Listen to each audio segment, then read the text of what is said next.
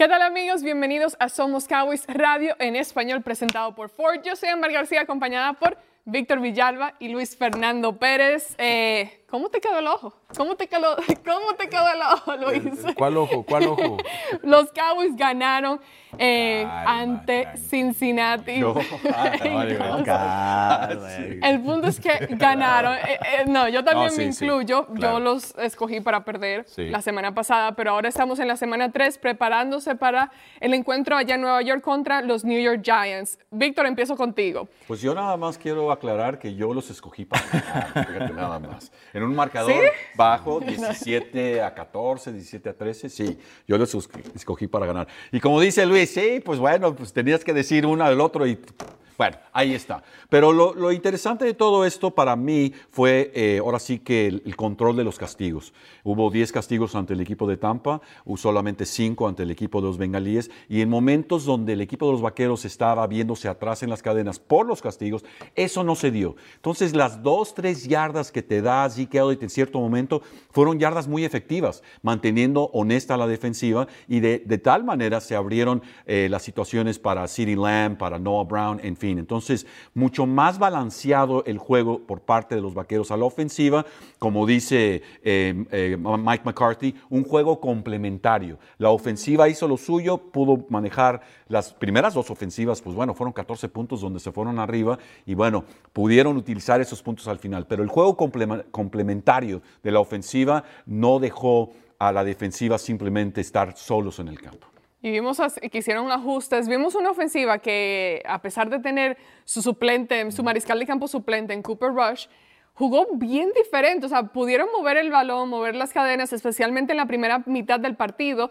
Muy diferente a lo que vimos incluso cuando Dak Prescott estaba como mariscal de campo. Entonces, antes de que tú empieces a criticar, de que, ah, pero igual hicieron esto y no hicieron esto y que esto y lo otro, por favor, en el, lado, Sí, del lado en el- positivo. en el lado positivo, porque creo que sí impresionaron a muchos, y me incluyo a mí, no me esperaba que hicieran lo que lograron hacer, no me esperaba que Noah Brown tuviese el juego que tuvo. Entonces, quiero que me hables de lo bueno, lo positivo. Mira, lo positivo para mí fue que, eh, para mí que el- eh, llevaron a cabo un plan de trabajo durante toda la semana, ¿no? Y el hecho de que llegaran a cuarta oportunidad en la primera serie ofensiva en medio campo y se la jugaran, para mí que eso le dio toda la confianza al equipo. De decir, oye, McCarthy y, y Kellen Moore trabajamos en un plan especial para que Cooper Rush este, fuera exitoso.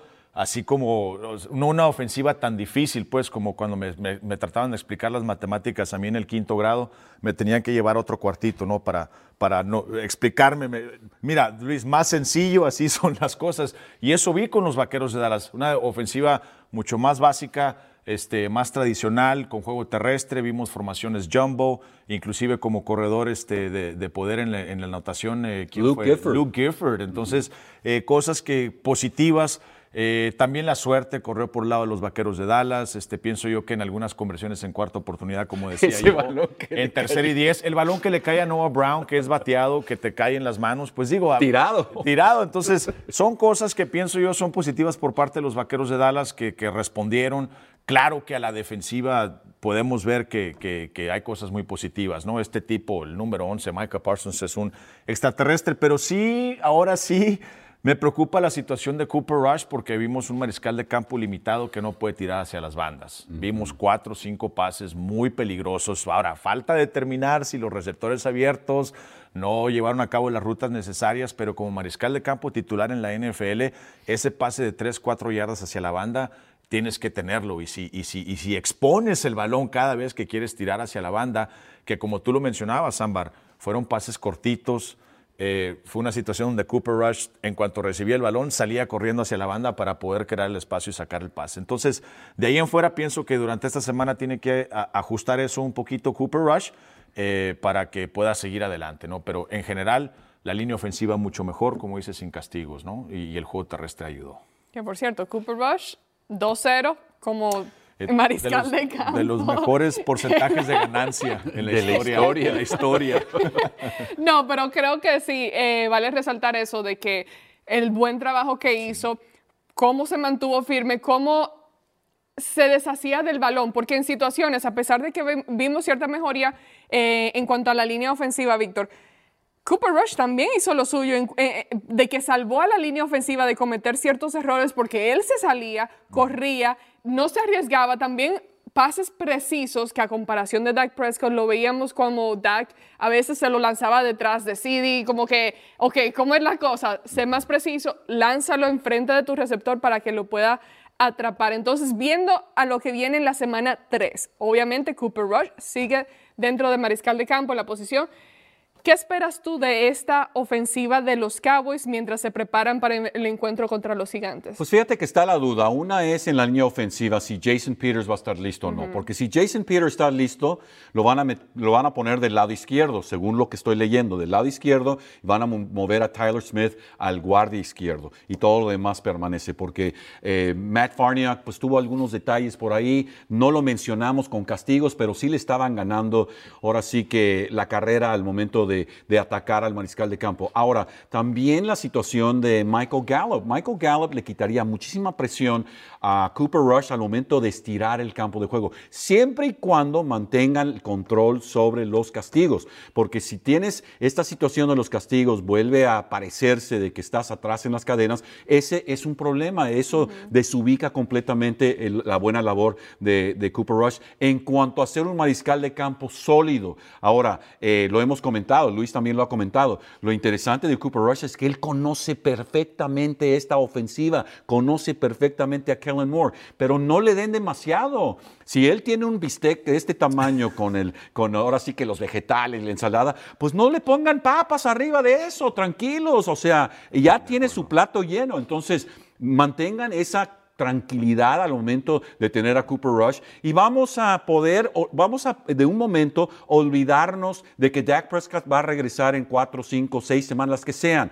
Vamos a enfocarnos que el equipo de los vaqueros, como aficionados, vamos a enfocarnos en el equipo de los vaqueros va rumbo a gigantes y van a enfocarse en ese juego nada más. Y si le va bien a Cooper Rush, que no empiece, bueno, va a empezar, claro que va a empezar el hecho de que, bueno, cuando regrese Dak y todo eso, pues se pueden complicar las cosas, pero por lo pronto a Nueva York. No, y tienen que, estoy de acuerdo contigo que, tienen que salir con ese tipo de plan y sobre todo aprovechar el hecho de que esta línea defensiva de los gigantes está muy lastimada, o sea, no pueden atacar al mariscal de campo en estos momentos, están confiándose mucho en sus apoyadores, entonces yo pienso que Cooper Rush va a estar más tranquilo, o sea, no va a estar corriendo tanto en contra de los gigantes de Nueva York. Tal vez envíen la, se, se, arriesguen los gigantes a enviar las cargas por parte de los safeties, pero arriesgas mucho siendo los gigantes no teniendo los frontales enfrente que puedan ocasionar esa presión. Entonces, si eres Cooper Rush, yo voy tranquilo a Nueva York, sabiendo que ya me establecieron un plan de juego que fue exitoso en contra de los campeones de la, de la, de la conferencia americana, que eso hay que decirlo, eh, le ganaron un equipo que, que, está peor en la línea ofensiva que los vaqueros, la verdad. No lo protegieron a Joe mm. Boros, es atrapadas de mariscal de campo. ¿Cinco fueron? Sí, entonces, ahí eso hay que resaltarlo, ¿no? Fueron seis. Seis. Ah, seis. Lo dijo la jefa, ¿eh? seis. Sí, fueron seis. Eh, entonces, por ese lado, yo pienso que hay más tranquilidad a la ofensiva por parte de los vaqueros, sobre todo si, y si juega Michael Gallup. Eh, que veíamos en la práctica que está recibiendo balones, pero pues es una duda realmente si va a estar disponible para ese partido. De acuerdo contigo que les dé otra opción, aparte de Noah Brown. Oye, Dennis Houston, bye bye. Fuera a ver qué pasa con Jalen Tolbert. Entonces, sumamente necesitados de que tenga otra, otra opción, otra posibilidad, Cooper Rush. Y vimos, escuchamos a Steven Jones comentar eso de que Jalen Tolbert, que es un jugador que todavía no lo hemos visto jugar dentro de la NFL en, temporada regular, lo van a empezar a mezclar dentro del partido. Es bueno, todavía no sabemos, pero quizás sea este el partido donde lo veamos eh, como el receptor abierto número 4 es, la situación con él es bastante pues intrigante porque hablábamos de él saliendo del draft, un jugador que pensábamos que, que iba a ser el jugador de mayor impacto para este equipo al inicio de la temporada y hasta el momento no lo hemos visto. Entonces, la, en, en cuestión de críticas y qué es lo que está sucediendo con él, lo que he escuchado yo es que le dieron demasiadas asignaciones, demasiada información y como que too much, demasiado para él, entonces eh, ahí no ha podido avanzar en ese sentido, que ha perjudicado el tenerlo y mostrar su habilidad dentro del campo. Pero hablando de otras armas, sabemos que eh, Dalton Schultz se lesionó la rodilla cerca del final eh, del partido de la semana pasada contra los Bengals. hasta hoy en día, hoy es miércoles por la tarde, hasta ahora estamos en situación de día a día, vamos a ver cómo está dentro del campo y su progreso, pero en dado caso que sea una situación en la que Dalton Schultz no pueda jugar dentro del partido, ¿cómo te sientes tú eh, en cuanto a la situación de ala cerrada, que sabemos que es una posición que, como bien dijimos, pases cortos para eh, Cooper Rush es algo seguro y que te da más comodidad y confianza. Pues fíjate que la comodidad y confianza se va por la ventana cuando Dalton Schultz no está, porque no hay ningún otro jugador con su perfil dentro del equipo, porque ves a un eh, Jake Ferguson que es un, es un novato, ha bloqueado bien, ha estado dentro del terreno de juego, Peyton Hendershot también es un novato, lo usaron durante la pretemporada, se vio bien en ciertos momentos de la pretemporada, temporada, pero no deja de ser un novato. Y al momento de ser un ala cerrada, novato, dentro de la liga, es muy difícil destacar porque los, las alas cerradas como que van aprendiendo qué tipo de cuerpo tienen, cuál es su labor en la línea ofensiva y qué tanto bloquean o qué tanto salen por pase. Eso es algo que Dalton Schultz ha ido aprendiendo con el tiempo. Él no sabía eso desde un principio en su carrera, ahora sí lo sabe. Y también el, entendimiento entre Cooper Rush o Dak Prescott y Dalton Schultz es uno no verbal. Ellos ya saben dónde está él. Entonces, sí preocupa el hecho de que Dalton Schultz no esté, pero también según lo que, lo que he leído también, está Sean McKeon, que tiene también experiencia con el equipo de los Vaqueros, que pudiera salir de la escuadra de práctica, y se habla de que Dalton Schultz no es un desgarre en la rodilla de, tendón, más que nada es una torcedura. Entonces, eh, la, la realidad es, si lo cuidan, es porque no quieren arriesgarlo. Pero si sienten que lo necesitan, lo van a alinear porque no está lo suficientemente lesionado para no jugar si es que lo necesitan. Yo pienso que cuesta mucho la, ausencia de Dalton Schultz porque cambia la dinámica de la posición frente al partido contra los gigantes, cambia de tener un ala cerrada que lo involucras en el, en el paquete ofensivo o sea, puedes crear jugadas alrededor de él, específicamente para él, para que pueda eh, darle a, los vaqueros jugadas grandes y, cambia completamente a una ala cerrada que va a tener que contribuir en la protección y que va a ser simplemente una válvula de escape, que es una, una labor completamente diferente. Entonces, cuando eres válvula de escape, lo que decía Víctor, te lo vas ganando año con año, con año, con la experiencia, pero también la confianza del mariscal de campo de que pueda ser la última opción y tirarte la pelota. Entonces, eh, si no juega Dalton Schultz, no tienen esa arma adicional, tienen simplemente dos puntas que van a contribuir en el bloqueo y no necesariamente van a ser una opción este, ofensiva, ¿no? Por eso no me canso de decir, Tony Pollard, ah, yo sé que tuvo buen partido, pero tiene que estar entrenando con los receptores abiertos hasta cierto punto. Yo sé que se sabe las jugadas, pero tiene que ser eh, considerado como una opción más en este partido para recibir la pelota, porque vimos que la línea ofensiva va a tener una, una prueba menor en contra de estos frontales de los gigantes. Y Zeke, por supuesto, que pues es un especialista protegiendo, ¿no? ¿Qué fue lo que ustedes notaron eh, que fue la diferencia en cuanto al juego terrestre? Porque vimos que tuvieron un juego terrestre más exitoso. Tú mencionas a Tony Pollard, no tuvo un buen inicio de temporada en ese primer partido de la semana 1. La semana pasada sí lo vimos mejorar en sus asignaciones y también a Ezekiel Elliott también aportó dentro del juego terrestre. Entonces, en cuestión de, cambios, ¿qué fue el tipo de cambio que hizo que Lemore, a tu parecer, eh, que les funcionó mejor en ese aspecto? La protección a, Cooper Rush. Ellos sabían que tenían que correr el balón y los vaqueros respondieron. Las primeras dos series ofensivas fueron de 75 yardas y terminaron en anotación. Entonces, fueron series sostenidas, que sí hubo pases, pero no puedes hacer eso sin la labor de C. Kelly. Lo, lo mencionábamos aquí en esta mesa, me preguntaban, oye, ¿cuál crees que tiene que ser la tónica? Hay que salir y golpearles en la boca desde que salen del principio, y lo hicieron. Fue, veíamos formaciones jumbo, Víctor, veíamos a ocho en la línea de golpeo desde un principio, tratando de establecer ese juego terrestre, y para mí que esas dos primeras series ofensivas ablandaron un poco a la defensiva de, Cincinnati y le permitieron a, Pollard y, y el pase de Pollard, hay que decirlo, sí fue pase, pero fue un pase corto, que, el cual tienes que tú elaborar, tienes que tú abrir los espacios para poder salir corriendo. No es como que recibió un pase de 46 yardas. Entonces ahí un poquito enmascarada la situación de yardas a todo propósito de Tony Pollard, que si sumamos las dos, pase y corriendo, son, son más de 100, creo. No, no, no soy muy bueno en las matemáticas. Casi las 100. 4, 5, 6, 7 subo, sube el cero y baja No me acuerdo en cuánto estaba. Pero, pero, para mí que hasta cierto punto, pues por tierra, ¿no? Podrías decirle, porque pues es un pase que recibe detrás. Entonces, eh, si logran hacer eso, para mí que es un partido muy bueno para sí que en contra de los gigantes. No, y también lo que dice Luis es muy cierto, protegieron a Cooper Rush, fueron mucho más consistentes en la protección.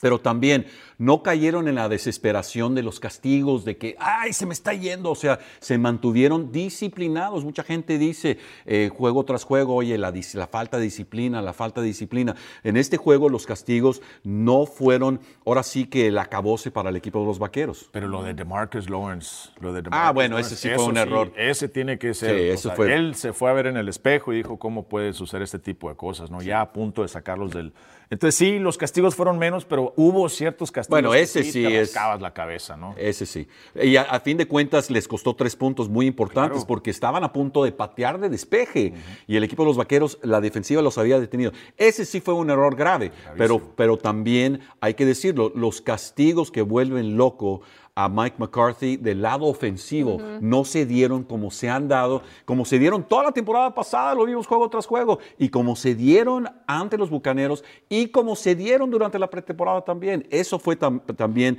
parte de lo que tú dices, que la línea ofensiva pudo proteger, que no se desesperaron con usos ilegales de las manos. No escuchamos el nombre de Tyler Smith, no escuchamos el nombre de Terrence Steele.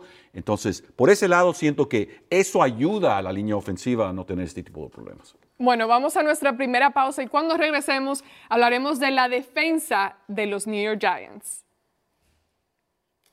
Atención fanáticos de los Cowboys que están en busca de la mejor afeitada de su vida. Ahora hay una nueva navaja oficial de los Dallas Cowboys, Shave Logic. Imagínese no tener que comprar rastrillos tan a menudo y usar ese rastrillo en más ocasiones que el antiguo. Garantizado o le regresamos su dinero. Luego de 10 años de investigaciones y más de 150 compañías de patentes, Shave Logic ofrece a los fans de los Cowboys una oferta especial. Por tiempo limitado, visite shavelogic.com y obtenga una tarjeta de regalo de 10 dólares gratis con su compra. Visite shavelogic.com ahora para afeitadas suaves garantizado. En ATT, todos, incluyendo clientes nuevos y existentes, se merecen nuestras mejores ofertas en todos los smartphones, hasta en el más nuevo. Se las merecen la que tuvo que bailar sus cumbias sola, enfrente del espejo, los que convirtieron su cama en restaurante y oficina, y los que tuvieron una cena romántica enfrente de su compu. No es complicado. En ATT, todos se merecen nuestras mejores ofertas en todos los smartphones, hasta en el más nuevo.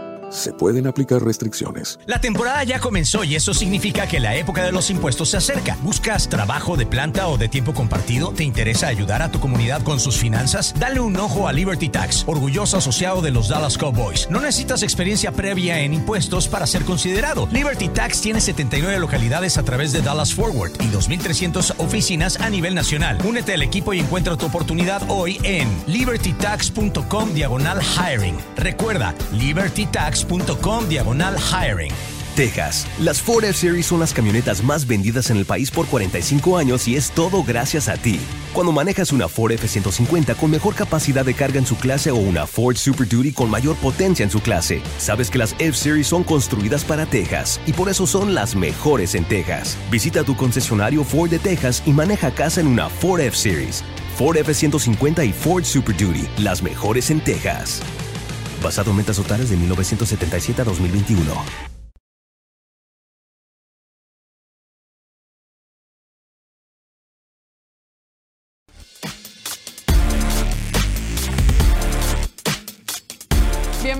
Regreso Somos Cowboys Radio en español presentado por Ford.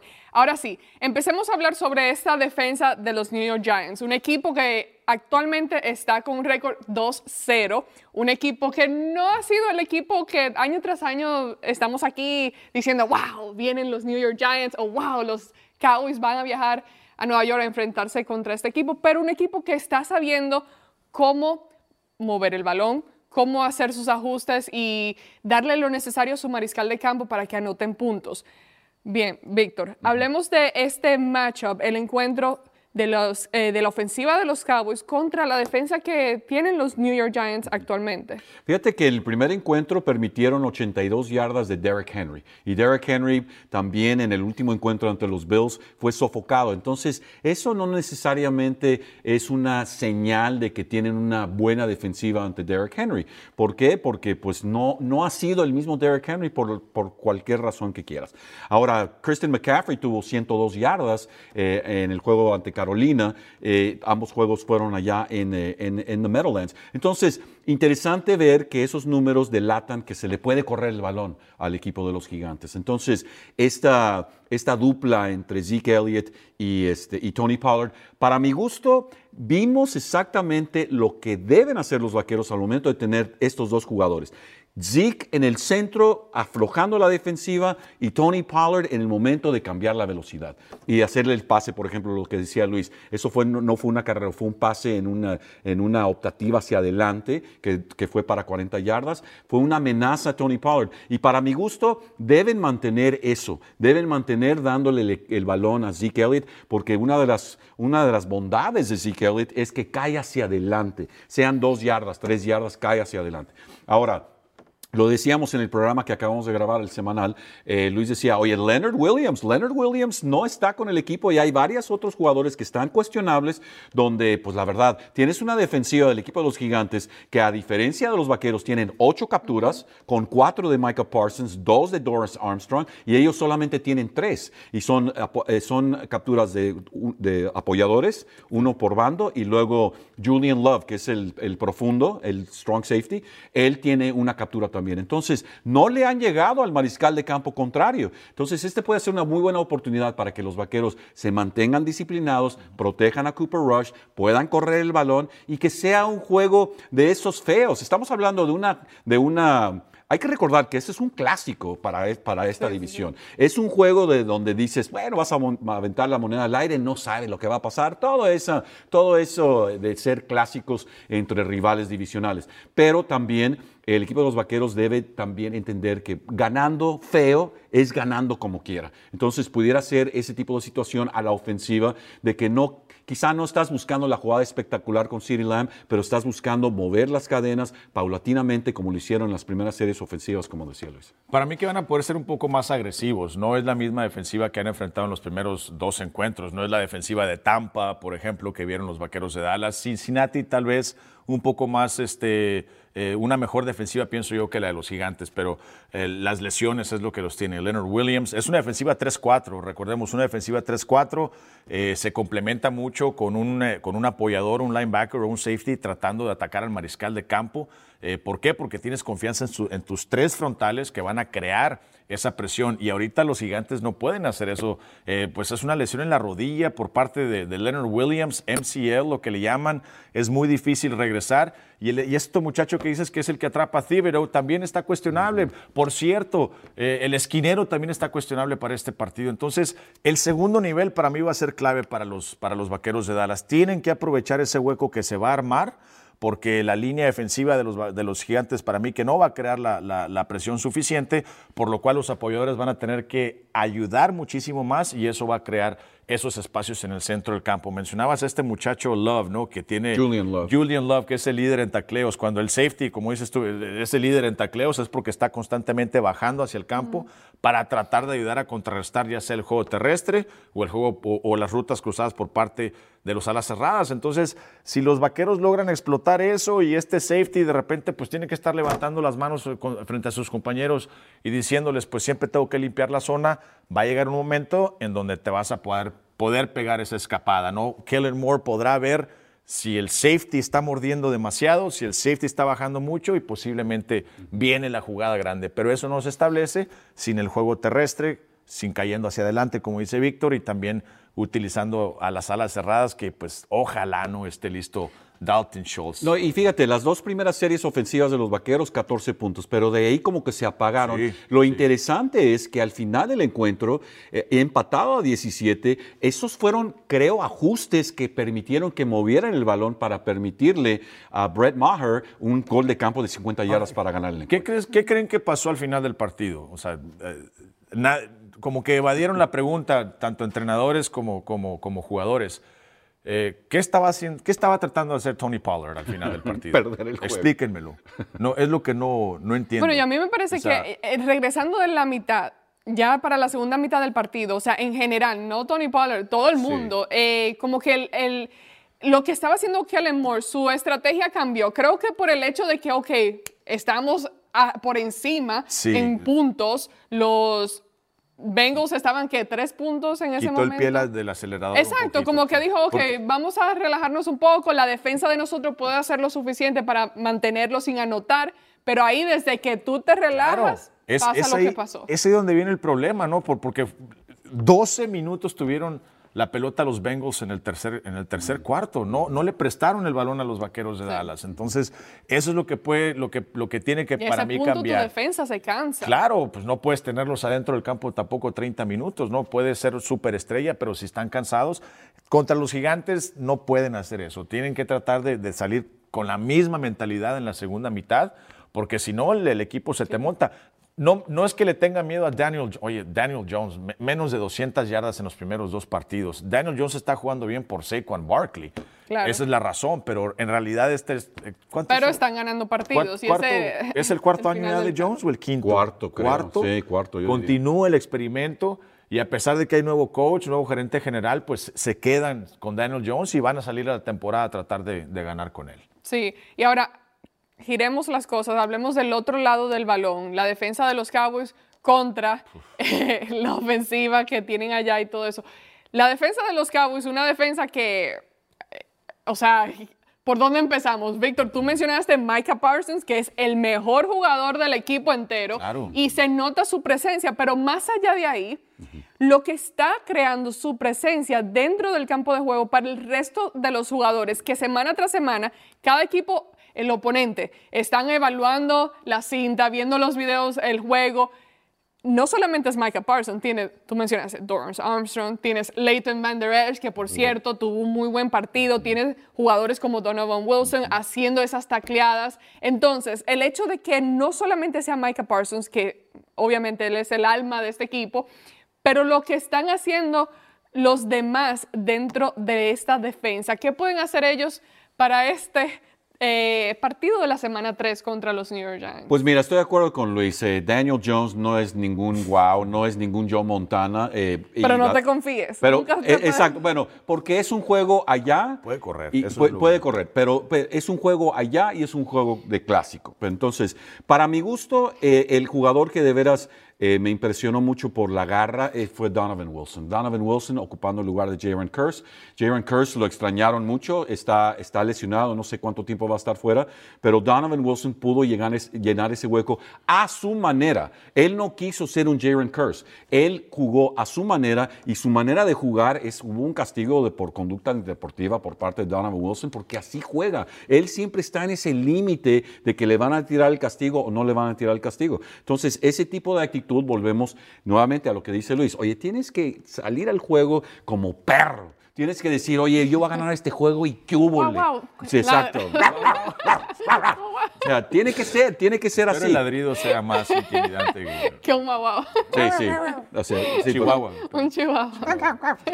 No. Entonces, entonces, tiene que ser ese tipo de actitud. Ahora, no olvidemos gente como Osa Osigidua y Quentin Bohanna y también eh, Neville Gallimore. No olvidemos las trincheras donde se están, ahora sí que se están hablando, hay este, ese, esa, esa plática trash talk y demás, por ser también una rivalidad. Entonces, esa, esa condicionante de salir sabiendo que vas a ganar el juego a como dé lugar y no vas a permitir que nadie te empuje, es algo muy importante por parte de la defensiva. Y esa es la actitud. Y también lo que dices, Leighton Van Der Esch, vimos a un Leighton Van Der Esch que se quedó en casa, como dice Luis durante los juegos. Oye, te, quedas en casa y no estás fuera de la jugada. Hubo momentos donde lo vimos quedarse en casa y estar más disciplinado, no estar corriendo por otro lado y especulando. Y por ese lado creo también que el regreso de un eh, Leighton Van Der Esch llega en un momento muy propicio. Ujú, Y ahora eh, te voy a preguntar a ti, Luis. El- hablábamos del juego terrestre, Saquon Barkley y todo eso. Eh, sabemos que un punto débil en ocasiones para esta defensa de los Cowboys puede ser la defensa contra el juego terrestre. Entonces, ¿crees tú que teniendo un corredor como tienen los Giants, ganando todas esas yardas por tierras que han demostrado en estos dos primeros partidos de la temporada, ¿crees tú que ese pueda ser el lado donde realmente puedan como que aprovecharse de la defensa de los Cowboys, donde no sea tan eficiente como lo han sido? Posiblemente, pero si paras el juego terrestre, los gigantes paras absolutamente todo, porque tampoco tienen receptores abiertos ellos. O sea, me, me atrevo a decir que Shepard y Cal Rudolph podrían ser las máximas amenazas de ellos. Richie Jones Richie también más o posiblemente, menos. pero no es un juego aéreo explosivo. Entonces, si paras el juego terrestre, pienso que ya, ya, ya pegaste dos veces, ¿no? Aquí lo que, yo, lo, lo que a mí me gustaría platicar en, en ese tema, en contra del juego terrestre, es la situación de Anthony Barr. Nadie está hablando de Anthony Barr y lo que hizo en el último partido. Jugó más de 50 jugadas el muchacho Excelente. en la posición de apoyador parando el juego terrestre. ¿Eso qué nos dice? Muy diferente a la semana uno. Micah Muy Parsons no es linebacker, por favor, ya. Vamos No, a ya. aclararlo. Vamos a decirlo aquí. Micah Parsons no es un apoyador. ¿Por qué? Porque jugó tres jugadas como apoyador y creo que 60 eh, en la línea de golpeo, ¿no? Eh, llevando a cabo movimientos espectaculares. Llegó un momento donde el muchacho dijo, ¿sabes qué? Yo ya no voy a girar, ya no voy a hacer ningún movimiento. Se fue directo contra el tackle, pum, derechito. Yo vi que el tipo se le levantaron los pies del suelo al liniero ofensivo. Entonces, es una situación donde no puedes desaprovechar a Micah Parsons en esa, en esa posición, ¿no? Eso le abre absolutamente todo a DeMarcus Lawrence del otro lado. Si es que llega Sam, Sam Williams ya jugó, ya hizo una, Sí. inclusive una buena jugada. Sí. Entonces pienso que el hecho de que, de que se esté preocupando Daniel Jones y Saquon Barkley de tener al, al número 11 ahí enfrente y no precisamente en el segundo nivel marca muchísima diferencia. Y una contratación que se le dé a Will McClay o a quien lo hizo, mis respetos, el haber traído a este muchacho Anthony Barr, que le da muchísima profundidad. Todo eso sumado a que Leighton Van Der Esch está teniendo un, un año espectacular, ¿no? Entonces, ya, no puedes ya no tienes que preocuparte de que vas a sacar a Micah de una posición donde realmente lo necesitas para parar el juego terrestre. Yeah, Pero ahora hablando de Anthony Barr, que sí, tuvo un partidazo la semana pasada, pero eh, y lo- mi pregunta es, y lo hablábamos en otro programa, entre discusiones con los que trabajan aquí, es eh, pues esa duda, ¿qué jugador realmente tienes en Anthony Barr? Porque si miras la semana 1, tuvo un partido que la verdad tú te preguntas como que, why is he here? ¿Por qué está aquí? ¿Qué es lo que está haciendo? Pero luego llega para la semana 2 y tiene ese tipo de éxito. Entonces yo en lo personal eh, estoy como que, bueno, ¿cuál de los dos jugadores? Porque sabemos que tú puedes tener un mal juego en general, pero a la misma vez también puedes tener esos juegos en los que te destacas. Muy bien hemos visto a Leighton Van Der Esch en años anteriores donde hay partidos que, wow, era el único como que haciendo jugadas, pero en general no te aportaba mucho en cuanto a la temporada en sí. Pero, ¿qué creen ustedes como... Y yo confío plenamente en Dan Quinn y lo que está haciendo con cada uno de sus jugadores, pero si tuvieras tú que poner una evaluación completa, hablando más allá, no solamente de él, pero del resto del grupo de los, los apoyadores y los linebackers, ¿ya se sienten 100% cómodos con lo que tienen? Pues fíjate que mi decepción es el, ver completamente desaparecido a Jabril Cox. Porque cuando Jabril Cox llegó, él llegó con un eh, largo historial colegial de ser un apoyador que puede combinarse, de tener la carrera, pero también ser un apoyador de cobertura. De, de poder estar uno a uno con corredores, uno a uno con alas, alas cerradas. Y estamos hablando de alas cerradas del tipo de Dalton Schultz, no del tipo de Jake Ferguson, no del tipo de Peyton Hendershot. eh, en cuanto a ser más bloqueadores y si les tiran el pase, son pases de posesión porque va a dar dos, tres pasos y pum.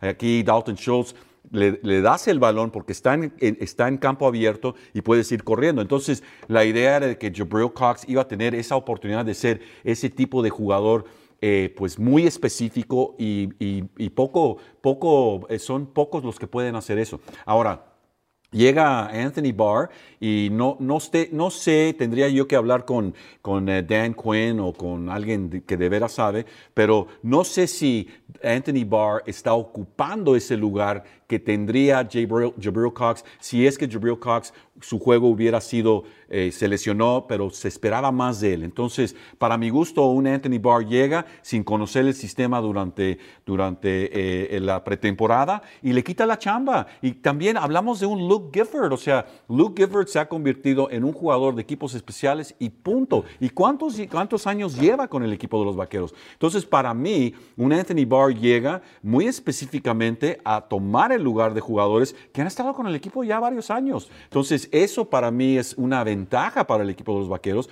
porque él eh, aparentemente sabe lo que está haciendo y es un jugador que es un jugador de oficio, que ya sabe cuál es su rol y lo está haciendo bastante bien. Tenía presión porque, o sea, no sé cómo fue la plática con él en el momento en que le dijeron que lo iban a traer para acá y el tipo de responsabilidades que le iban a dar. Pienso yo que para el primer partido, eh, a pesar de que tuvo todo el campamento de pretemporada, pues no vimos, no vimos en el campo realmente los planes de los vaqueros con Micah Parsons. Entonces, hasta cierto punto yo pienso que él estaba en duda, tal vez, no sé cuál, o sea, estoy aquí compitiendo contra Micah Parsons, estoy aquí como titular. ¿Quién Estoy- soy? Estoy contra Luke Gifford. ¿A dónde voy? ¿Quién soy? No. Pero yo, yo- yo pienso que para el segundo partido le quedó clarísimo, clarísimo le quedó que Micah Parsons va a estar en la línea, ¿no? O sea, dos atrapadas de mariscal de campo contra Tom Brady. Para mí que el muchacho... Y él te da el lujo de mí- hacer sí, eso. claro, para mí que se tranquilizó un poco y dijo que vamos a chambear, vamos a salir a, a hacer lo que sabemos, lo que sabemos hacer. Y, y- y- y- y, pues lo de, Jabril, lo de Jabril Cox estoy de acuerdo, pero todavía no me doy por vencido de él. Pienso que es un buen elemento. Al tener estos cuatro, que básicamente los cuatro, que- los cuatro que puedes rotar, este, Vanderich, eh, Gifford, eh, Barr y, y el último que acabamos de Jabril decir, y Jabril Cox, ¿no? Pienso que es una buena es una- son cuatro buenos, sólidos apoyadores que, que puedes este, utilizar. Y ojalá, pues, y, y- y si se te lastima uno, pues ahí está, nomás Micah Parsons, la que entre ¿no? a, a jugar de linebacker. Que por cierto, Micah Parsons salió un poquito les- lesionado del partido de la semana pasada. Nada grave, nada grave, Ya, tranquilos. ya vino el ovni, No, ya vino el ovni. Se lo Ya- llevaron allá. Y le, le- le dieron con un rayo láser, le pasaron la, Ya lo curaron la de medicina de extraterrestres. Así ya, ya, ya quedó bien. No, fue algo, fue algo pequeño, si no me equivoco, en un dedo del pie y creo que, ¿qué fue lo otro? Quizás una rodilla o algo así, no me acuerdo, pero igual nada grave. Algo que va a pasar en- jugando en la manera en que juega él. Yo, oye, lo loco es que pues nosotros estamos eh, con un punto de vista aéreo, digamos, desde arriba, bird's eye view, estamos viendo el juego, vemos todo el campo, todas las alineaciones de los jugadores. Hay momentos en que yo miro así, ando en la computadora, pu, pu, miro hacia arriba y digo, ¿de dónde salió Mike? O sea, sale, as- está por todos lados del campo y no me quiero ni imaginar que, eh, lo que siente un mariscal de campo ahí teniendo a Mike Parsons que ve el número 11, oh my God, sale corriendo. Pero cuando regresemos vamos a continuar hablando de este encuentro Cowboys contra New York Giants después de esta pausa.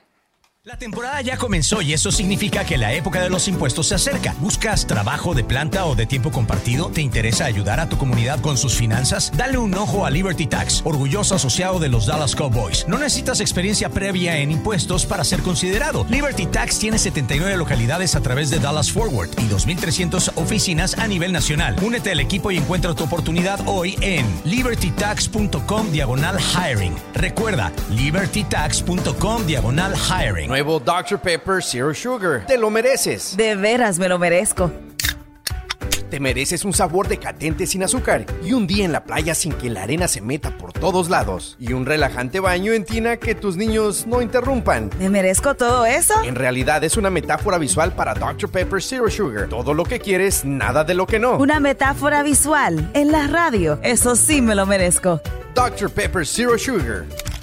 El cero que mereces finalmente está aquí. Texas. Las Ford F-Series son las camionetas más vendidas en el país por 45 años y es todo gracias a ti. Cuando manejas una Ford F-150 con mejor capacidad de carga en su clase o una Ford Super Duty con mayor potencia en su clase, sabes que las F-Series son construidas para Texas y por eso son las mejores en Texas. Visita tu concesionario Ford de Texas y maneja casa en una Ford F-Series. Ford F-150 y Ford Super Duty, las mejores en Texas. Basado en metas totales de 1977 a 2021. Atención fanáticos de los Cowboys que están en busca de la mejor afeitada de su vida. Ahora hay una nueva navaja oficial de los Dallas Cowboys, Shave Logic. Imagínese no tener que comprar rastrillos tan a menudo y usar ese rastrillo en más ocasiones que el antiguo. Garantizado o le regresamos su dinero. Luego de 10 años de investigaciones y más de 150 compañías de patentes, Shave Logic ofrece a los fans de los Cowboys una oferta especial. Por tiempo limitado, visite shavelogic.com y obtenga una tarjeta de regalo de 10 dólares gratis con su compra. Visite shavelogic.com ahora para afeitadas suaves garantizado.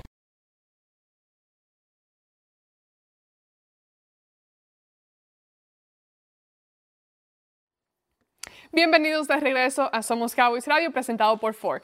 Ahora hablemos algo que no hemos hablado todavía, equipos especiales. Uy, sí. El pateador Brett Maher, que por cierto, cada patada de gol de campo que ha tenido hasta estos momentos ha sido desde más o menos la yarda 50. O no, sea, si decíamos durante la transmisión, no me lo acerquen más, No lo ahí está acerquen, bien, ahí está bien, ahí está bien. Ahí le gusta. Eso sí, wow, no, pero qué fuerza. Así que quiero hablar de eso, porque obviamente la posición de pateador era una posición de la que se habló todo, eh, toda la temporada baja, incluso entrando al campamento de entrenamiento, teníamos a los dos pateadores, Jonathan Garibay y... eh, Bajo también. Hirolaho, Hirolaho.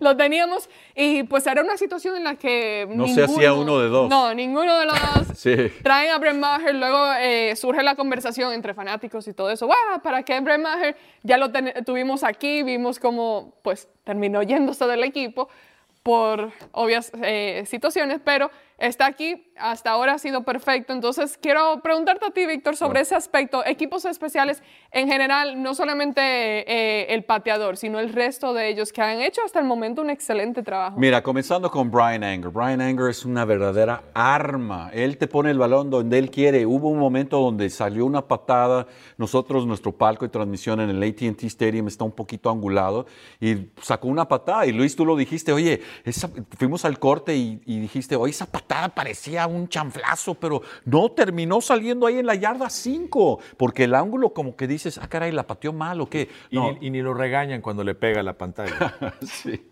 Bueno, y luego está muy extraño todo eso porque le pegaron la pantalla, pero luego regresaron el balón y quién sabe. Bueno, pero el hecho es de que Brian Anger se saca un 10 por lo pronto ha sido una verdadera arma. Ahora, Brett Maher también muy bien en el sentido de que él del otro lado de los gigantes tienen a Graham Ganner. Graham Ganner es el, el responsable de las dos victorias que tuvieron, 21 a 20 ante el equipo del- de Tennessee y luego este último encuentro también 19 a 16 con cuatro goles, Cuatro. de, cuatro goles de campo, porque fueron cuatro goles de campo, 12 puntos más la anotación, 7 con el ala cerrada para poner el marcador de 19 puntos a 16. Entonces, hay pateadores de ambos lados, veteranos, que, bueno, ahora sí que la sangre fría de, de Brett Maher ahí con esa patada de 50 yardas fue excelente. Ahora, lo que yo quiero ver es lo que vimos hacia el final del encuentro cuando Devante Turpin como que se quería escapar. Hubo dos, dos regresos de patadas de despeje que ¡ay! casi se escapa. Entonces ahí sí siento que este puede ser el momento para una Devante Turpin allá en, eh, en los pantanos de New Jersey. Estábamos viendo Ámbar y yo a Cavante Turpin en, la, en el Jugs Machine, ¿no? Ah, ahorita que fue. Sí. Y me, dice, velo, velo. Es un enano. ¿Cómo puede ser? Bueno, pues se pierde. Es, y de acuerdo contigo, Víctor, pienso que vimos a un, a, a- a un equipo de los vaqueros de alas más agresivo al recibir la pelota en las patadas, ¿no? Sacó del- de, la, de la zona de anotación, eh, pienso yo, la pelota, tiene con qué hacerlo. Ahora, lo de Brett Maher sí salió mal de aquí, pero recordemos que tuvo muy buen año con Nueva Orleans. Oh, yeah. Entonces, es un pateador que viene de tener buen ritmo, buen año y sí, hasta cierto punto, pues es lo que había disponible para los vaqueros de Dallas y lo contrataron y pues hasta ahorita han marcado la diferencia. Ahora, como Maher, hay otros 30 en el sillón en estos momentos viendo la tele. Y te aseguro que todos los entrenadores de equipos especiales tienen su número de teléfono en el celular. Claro. Si pasa algo en algún lado, hay 15, 20, 30 diferentes pateadores a los cuales les pueden llamar. Simplemente Brett Maher tuvo un buen campamento de pretemporada, le ganó a esta, la, la competencia y ahora, y ahora vemos, ¿no? Pero hay que falta, falta ver los de 35, los de 30, ¿no? Cuando, eh, es que es, podrás tú marcar la diferencia para ganar un partido, pero sin un partido sucio, feo, como el de los gigantes, por ejemplo, en contra de las panteras. Si no estás fino, no lo ganas. Tú sabes, eso si es lo- requieres- lo, loco, que no entiendo es de cómo puedes ser tan preciso desde tan lejos, pero cuando te acercas un poco más... Es que hay, más, o hay- no hay- masoquistas, hay, No gente que le gusta sentido. tenerla, no sé, es un tipo No que, sé que tampoco. funciona mejor bajo presión, es un tipo que tal vez se relaja mentalmente cuando tiene frente a él, ah, pues es nomás de 35 yardas el gol de campo, ¿no? ¿Quién sabe? No lo sabemos. El caso es que en estos momentos está respondiendo bien eh, eh, Brett Maher, pero para mí no es sorpresa porque tuvo buen año en contra de Nuevo, eh, eh, con Nuevo Orleans. Y también las patadas de salida han sido muy efectivas. Sí. O sea, no Sí, ha dado oportunidades de, ninguna, de ningún regreso. Y hoy en día el fútbol americano moderno eh, exige que el pateador la ponga en las diagonales para que no haya ningún regreso. Y lo de Brian Anger, no nada más las patadas de despeje. Cuando tú, Víctor y Ámbar, cuando tú superas la distancia en los goles de campo de más de 45 yardas, ¿Patadas de despeje? el que sostiene, no, Ah, el, que, el que sostiene la pelota Ah, es sí, sí, clave. Sí. Es una diferencia abismal el que tengas a alguien que realmente sabe hacer su trabajo en un gol de campo de 45 a 50 yardas a alguien que, que- que titubea o, que, o que puede escaparse con algún movimiento estando más cerca de, de la zona de Sí, la anotación. sincronía entre Tiene- centro no. largo, sostenedor y pateador es algo crítico. Sí, o sea, si vas a sacar una bomba de 55, 60 yardas, tienes que tener completa confianza del que te, le- que te vas a estar sosteniendo el balón, te lo va a poner así como tú Claro, porque quieres, exactamente como cualquier tú cambio Claro. cambia la dirección de Exacto. dónde va a hacer Y ellos ese balón. practican todos los días de diferentes distancias, saben exactamente cómo Yeah. hacerlo. Ahora bien, eh, preocupaciones. Si tuvieran que ver un área que quizás sería el área débil, el punto débil o lo que podría pues darle un mal juego a los Cowboys eh, este lunes por la noche, ¿cuál sería eso? Puede ser de cualquier lado del balón, just el juego en general. Yo digo que, se le empiece a escapar de las manos Saquon Barkley. Que Saquon Barkley llegue muy inspirado, que de pronto le están dando el balón, que tiene 5, 7, 15 yardas de pronto, que se empiece a escapar, que empiece ahora sí que a sentir ahora sí que la pasión del, público, que el público empiece a crecerse. Con el primer acarreo de Saquon Barkley que se escape para más de 10 yardas, el público se va a emocionar mucho. Entonces, para mí esa es una preocupación. Y pues bueno, yo creo que dentro de lo que cabe, todo lo demás es digerible. La defensiva del equipo de los gigantes para los vaqueros, siendo que los vaqueros, como hemos dicho, es, es una ofensiva Cooper Rushesca en el sentido de que, oye, no es Dak Prescott, no tiene tanto movimiento, no esperen esto, no es esto, no el otro, bueno, manténganlo dentro de, de- de su propio wheelhouse, como dicen en inglés. O sea, tiren la recta ahí eh, con velocidad para que le pegue, no le tiren curvas, no le tienen, o sea, pónganle ahí el eh, pónganle la pelota ahí enfrente. Entonces, siento que por ese lado el equipo de los vaqueros puede ahora sí que no, no solo dominar, pero ganar en su estilo, en el estilo que tienen ahora, que es como ganaron la semana pasada. Pero también que Saquon Barkley se les empiece a escapar puede ser un problema. Para mí la preocupación es CeeDee Lamb. Eh, mencionabas tú a es Galladay, al que le pagaron Kenny con- Galladay. le pagaron con los gigantes contrato millonario, no hizo 72 millones. nada la temporada pasada, se suponía que iba a ser un superestrella. Esta campaña creo que no ni un solo pase, ¿verdad? La semana pasada ni le tiraron. Entonces, por ahí, por ahí para mí viene la preocupación, ¿no? De que sin forzar los vaqueros de Dallas, sin tratar de hacerlo a propósito, de involucrarlo en el partido, pues que le hagan algún paquetillo ofensivo, pero si el muchacho no responde, o sea, ya van a ser tres partidos. eh, que, no, que no hace absolutamente nada en esta campaña. El último partido de más de 100 yardas fue con Cooper Rush el año pasado con Minnesota. Entonces, ojalá no sea una situación por parte de CeeDee Lamb donde ya se empiece a perder el muchacho y paulatinamente pues ya vaya desapareciendo, porque ahorita se supone que es el receptor número uno del equipo, pero no, no lo ha hecho nada. Entonces, mentalmente para mí que eso te va acabando.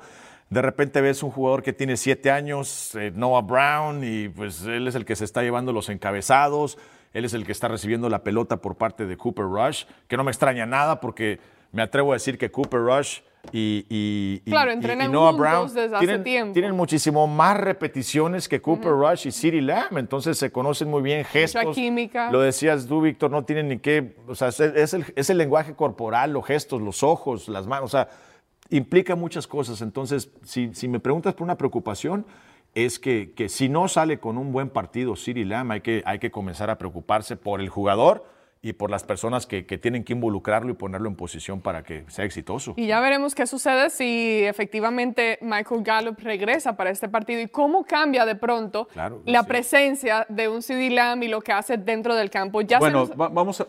Perdón. Michael Gallup, ¿va a jugar sí o no? Todavía no sabemos. No, eh, no, pero ¿qué piensas tú? ¿Va a jugar sí o no? Yo creo que puede, existe la posibilidad de que lo veamos, pero de manera limitada, de que empiecen, de que no lo tiren ahí para todas las A repeticiones. los Leones. No, En no, no, yo creo especiales. que. Oye, ahora, oye, ahora. No, no, no. Yeah, right. En coberturas de patada. No, No, no, como no. gunner. Estás recibiendo eh, todas las bueno, repeticiones esta semana en todos los entrenamientos. Creo que ya veremos cuando llegue el viernes, por ahí tendremos una mejor idea, pero eh, si juega sería de forma limitada para ya la siguiente semana ya meterlo ahí full go. Para mi gusto, se sube el avión. Se- Va a Nueva Oh, yeah. York, practica, calienta y ahí van a hacer la decisión. Va a ser la daytime decision. Game time. Sí, algo que lo hemos visto y eso siempre sucede. Game time y ahí deciden. Ahora sí, game time, no. Game score. Game Dime score, marcador bueno. final Bueno, para bueno, concluir el la partido. semana pasada yo escogí a los Ay. Cowboys. Fui, fui el único. Ok, No, pero fui el único. De todos que- los de DallasCowboys.com, nadie escogió a los Cowboys, ¿o sí? Sí, ¿Quién? Patrick. Ah, Patrick. Ok, sí, Patrick. Pero Patrick y yo fuimos los únicos. Eh, tengo que regresar a ver la grabación para confirmar porque no recuerdo bien eso, pero Ah, no, pregúntale a Luis. Él sí se acuerda, ¿verdad, Luis? sí. sí, Sí, sí. No, sí dijo sí. Bueno, esta semana, ¿quién gana? Mira, ok. Mira, para mi gusto, si los vaqueros mantienen. Eh, ahora No, sí no, que- no, no, no. No, no, no. No, no, por eso. Ya, Es que ya. si que si el otro que se cae, que si mi abuelita tiene llantas, pues Bueno, bueno. Raza, si puff, Ya, no, no, no. puff, ganan los vaqueros mm, 19 a 14, un 19 a 16. Ok, ganan Cowboys. Ganan feo. Ganan feo. Sí. Ganan los Cowboys Oh, Oh. 24 a 24 a 17. Ok. Sí. ¿Y tú, Beyambar? eh, yo también escojo a los Cowboys esta semana. No, No entonces ya van a perder. Ya van a Ya perder. valió. ya, ya, ya, ya. No, pero yo creo que eh, confío mucho en la defensa. El equipo de los Giants no ha jugado contra una defensa como la que tienen los Cowboys. Entonces creo que la defensa de los Cowboys va a hacer todo lo suficiente y lo necesario. Y, y la ofensiva, Cooper Rush, creo que lo que está haciendo Kellen Moore, incluso con el juego terrestre, va a lograr anotar un par de puntos, lo suficiente para ganar el partido. Yo diría un marcador final eh, 23, 15, al- 15. algo Wow, raro, así, algo raro. 23, 15. Algo raro. Tiene que haber un safety, conversión de dos puntos. Algo raro. Un marcador, yo siempre me voy con un marcador 23, raro. 15 es un marcador bastante extraño. Yes. Pero bueno, no imposible. La NFL nunca se sabe lo que pueda suceder. El único marcador imposible del fútbol americano de la NFL es el 1 a 0. 1 a 0. Ah, eso sí. Ese sí es. imposible. Bueno, eh, con eso concluimos el programa. Muchísimas gracias, Víctor, Luis. Gracias a ustedes, amigos. Gracias. Nos vemos la semana que viene aquí en Somos Cowboys Radio, presentado por Ford. Esto ha sido una producción de DallasCowboys.com y del Dallas Cowboys Football Club.